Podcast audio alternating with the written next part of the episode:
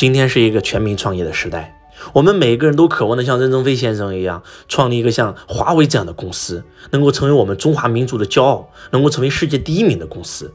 但是，今天创业失败率非常非常高，为什么会这样呢？《任正非全传》这本书，它不但完美的宣示了任正非先生创业的全过程，它不仅是一部任正非的人物自传，它更像是华为的一本商业的自传。它可以让我们非常清晰地看到这家公司是如何从无到有的，从零到一，从一到 N 的全过程。而且这里面讲到了一个非常非常重要的逻辑，叫做科学创业方法论。和其他所有追求成果的人类活动一样，其实创业是存在科学方法论的。在当今这个时代，创业企业成长为独角兽的速度越来越快，说明这些独角兽必定是有一些关键的方法的。而另一方面，创业的失败率一直居高不下，创业的失败损失规模也越来越大。这些现象背后的本质是什么？背后的本质就是对创业的每一点认知进步，都意味着巨大的经济效益。我在十七年的创业生涯当中，考察过无数的创业者和创业的企业，也对很多很多的企业进行过研究、进行过学习，甚至进行过投资。在这个过程当中，我深切地体会到了创业科学的必要性。无数凭热情、凭经验，但违反科学方法论的创业者，最后不仅把自己搞到倾家荡产，还把商业合作伙伴一起拽进了困境。这种情况见多了，未必会令人麻木，反而让我产生了一种推动创业科学化的使命感。当周老师刚开始进入创业培训领域的时候，周老师发起了一个科学创业的运动。我在想，如何能够凭我的能力。能够让更多的创业者掌握这个创业方法论。周老师也研究过很多很多很顶级的企业，不管是百度，不管是阿里，不管是腾讯，乃至华为。我发现华为是把这套管理方法唯一展现出来的公司，而且任正非的格局非常非常大。在市面上现在有很多很多华为的离职高管在讲华为的课程，华为没有打击，反而是支持。甚至任正非先生曾经无数次说过，他渴望能够把他。花巨资，三十多年来所有的创业方法论全部贡献给这个社会，从股权设计、商业模式设计、组织管理，包括到整合资源、到商业资源的变现、到人力资源的理论和方法体系，都能够让创业者避开企业成长过程当中的无数个坑。当然了，创业者未必能够成为这些知识领域的专家，但是如果创业者他能清晰的看到科学创业乃至关键知识的拼图，避免了认知盲区，他就有可能像任正非先生一样获得一些成绩。华为的科学创业真的是让我特别特别的惊讶，这套方法是任正非先生花了几百亿的咨询费，花了三十年的时间，投资了上万亿的研发做代价。而产生的一些非常非常好的东西，在这里给大家讲一个故事吧。一九九八年，华为的营收已经做到了八十亿，但是那个时候的华为，它无法再让自己的营业额快速的增长。这个时候，任总意识到，我们应该走出国门去学习了。在一九九八年以前，华为的任正非先生几乎把国内所有的组织专家、所有的管理专家、所有的顶级的咨询公司全部请了个遍。而到一九九八年这个关键节点的时候，他在想，我要走出中国去拜更厉害的老师。其实，任正非先生创立的华为，从第一天开始，他就走在了科学创业的路上。因为今天你碰到的所有的问题，可能你的同行早都碰到过，你不需要在家里面闭门造车，你可以去出门拜师，把它学过来。就在一九九八年的圣诞节，任正非先生带着他公司的高管去到了美国，去到了世界第一名的公司去参观，直到最后。他渴望能够以 IBM 为师，因为那一年的 IBM 新总裁用了三年的时间，帮助 IBM 重新利润增长了百分之五十到八十以上，让 IBM 再次成立一家辉煌乃至伟大的公司。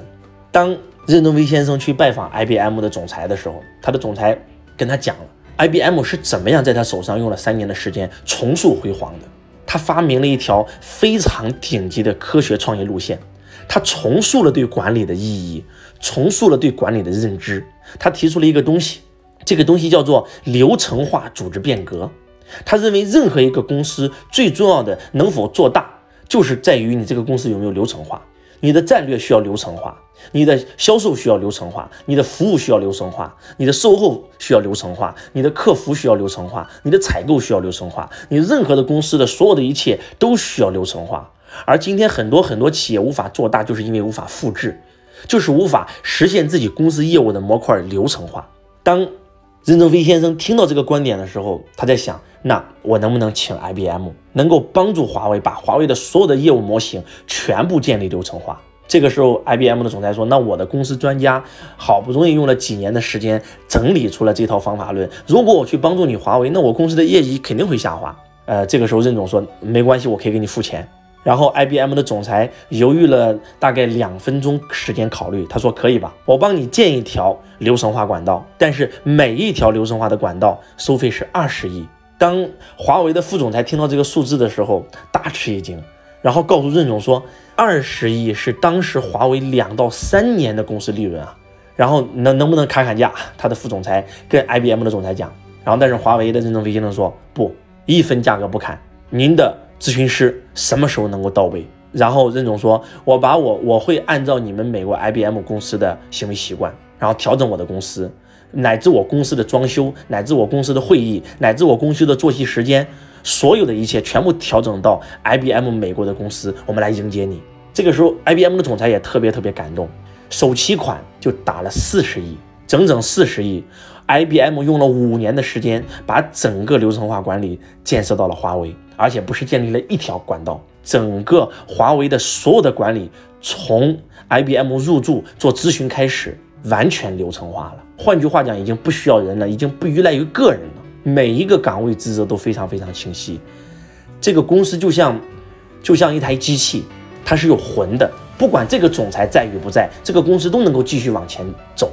所以，IBM 这个在那个年代。任正非先生愿意花四十亿的代价，拿出自己公司三到五年的利润来去向 IBM 学习。而且当 IBM 的公司来到华为的公司来去做咨询的时候，很多很多华为的高管全部反对。但是任正非先生讲，我们一定要向美国学习，因为他们比我更强大。我们一定要找老师，在人生的每一个阶段，我们都找不同的老师，因为不同的老师能够把我们带到不同的境界。我们今年华为才做了八十亿。人家 IBM 能够一年做六百亿，如果说我们一年能够做六百亿，我们就可以不用向他学习了。任正非先生非常非常谦卑，他的谦卑的态度感动了整个 IBM 所有的团队。IBM 用了五年的时间来帮助华为去落地这套方法论。一个企业的第一关，如何定方向？如何升级你的定位？如何打造你的品牌战略？如何设定你的战略规划和落地？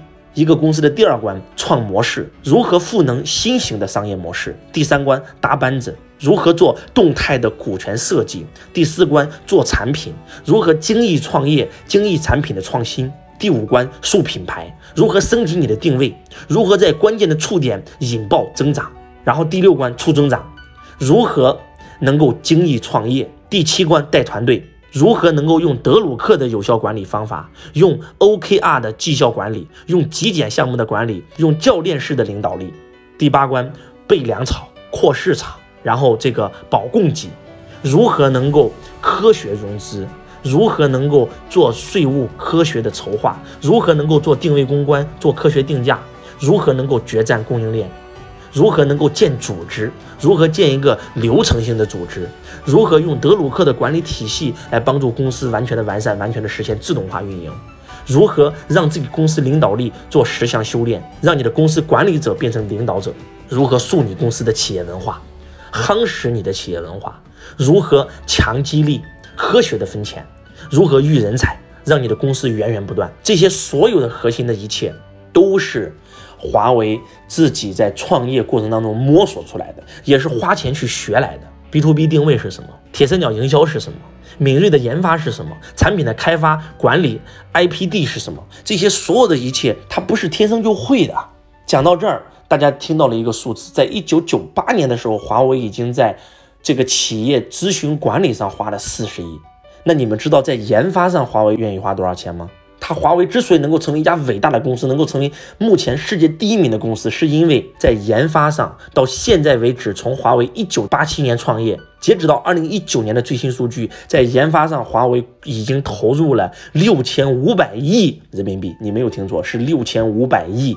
这是什么概念？在初创阶段，华为几乎把赚来的每一分钱全部投到了研发上。而在现在，华为也保证每一年最少要拿出百分之十五的钱投资研发。而华为目前有二十万的员工，其中搞研发的有八万多人，占总人数的百分之四十五。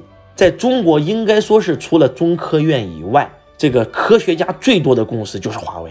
不管是数学家、物理学家、化学家，然后等等的量子物理学家，全球最高科技的科学家都在华为手上。所以，华为在二零一九年的营收是八千多亿，超过了 BAT 三家公司营业额的总和。但是，华为的利润率连腾讯的一半都赶不上。为什么？因为任正非认为。一家追求企业利润最大化的公司是可耻的公司。我们要追求企业服务顾客最大化。他把他公司高额的这个利润压缩到每年只有百分之七，这才是一个良心的企业家。而这些所有的一切，不是任正非一开始就会，也不是华为的人一开始就懂，这些全都是真金白银花钱学来的。砸在咨询费上的钱已经过百亿。光付给 IBM 一家公司就超过四十亿，然后搞研发的钱是六千五百亿，这是什么概念？这是什么概念？今天很多老板一年不要说投资百分之十五在研发上，一年可能投资个两个点、三个点、五个点、十个点都不愿意。这就是为什么能够华为持续增长，能够变成世界第一名的原因。而当你看到《任正非全传》这本书的时候，周老师刚才点评了，这本书不单是任正非个人的自传。更是华为企业的商战宝典，它能够把这种科学创业论，华为的所有的方法全部贡献给了大家，大家都可以拿过来直接用。当周老师看到这个这这些东西的时候，我发现太棒了，马上就可以用到我的企业里啊！真的可以放大一个企业经营者的格局、心胸、眼界，真的是这样的。所以啥都不说了，这本书你们一定要认真听。那周老师呢？除了解读这本书以外，也会带着我的团队把这本书从头给你全部讲一遍。你们一定要认真听。如果听完以后，对于一个人来讲，一定会有巨大的收获。我是周文强老师，我爱你，如同爱自己。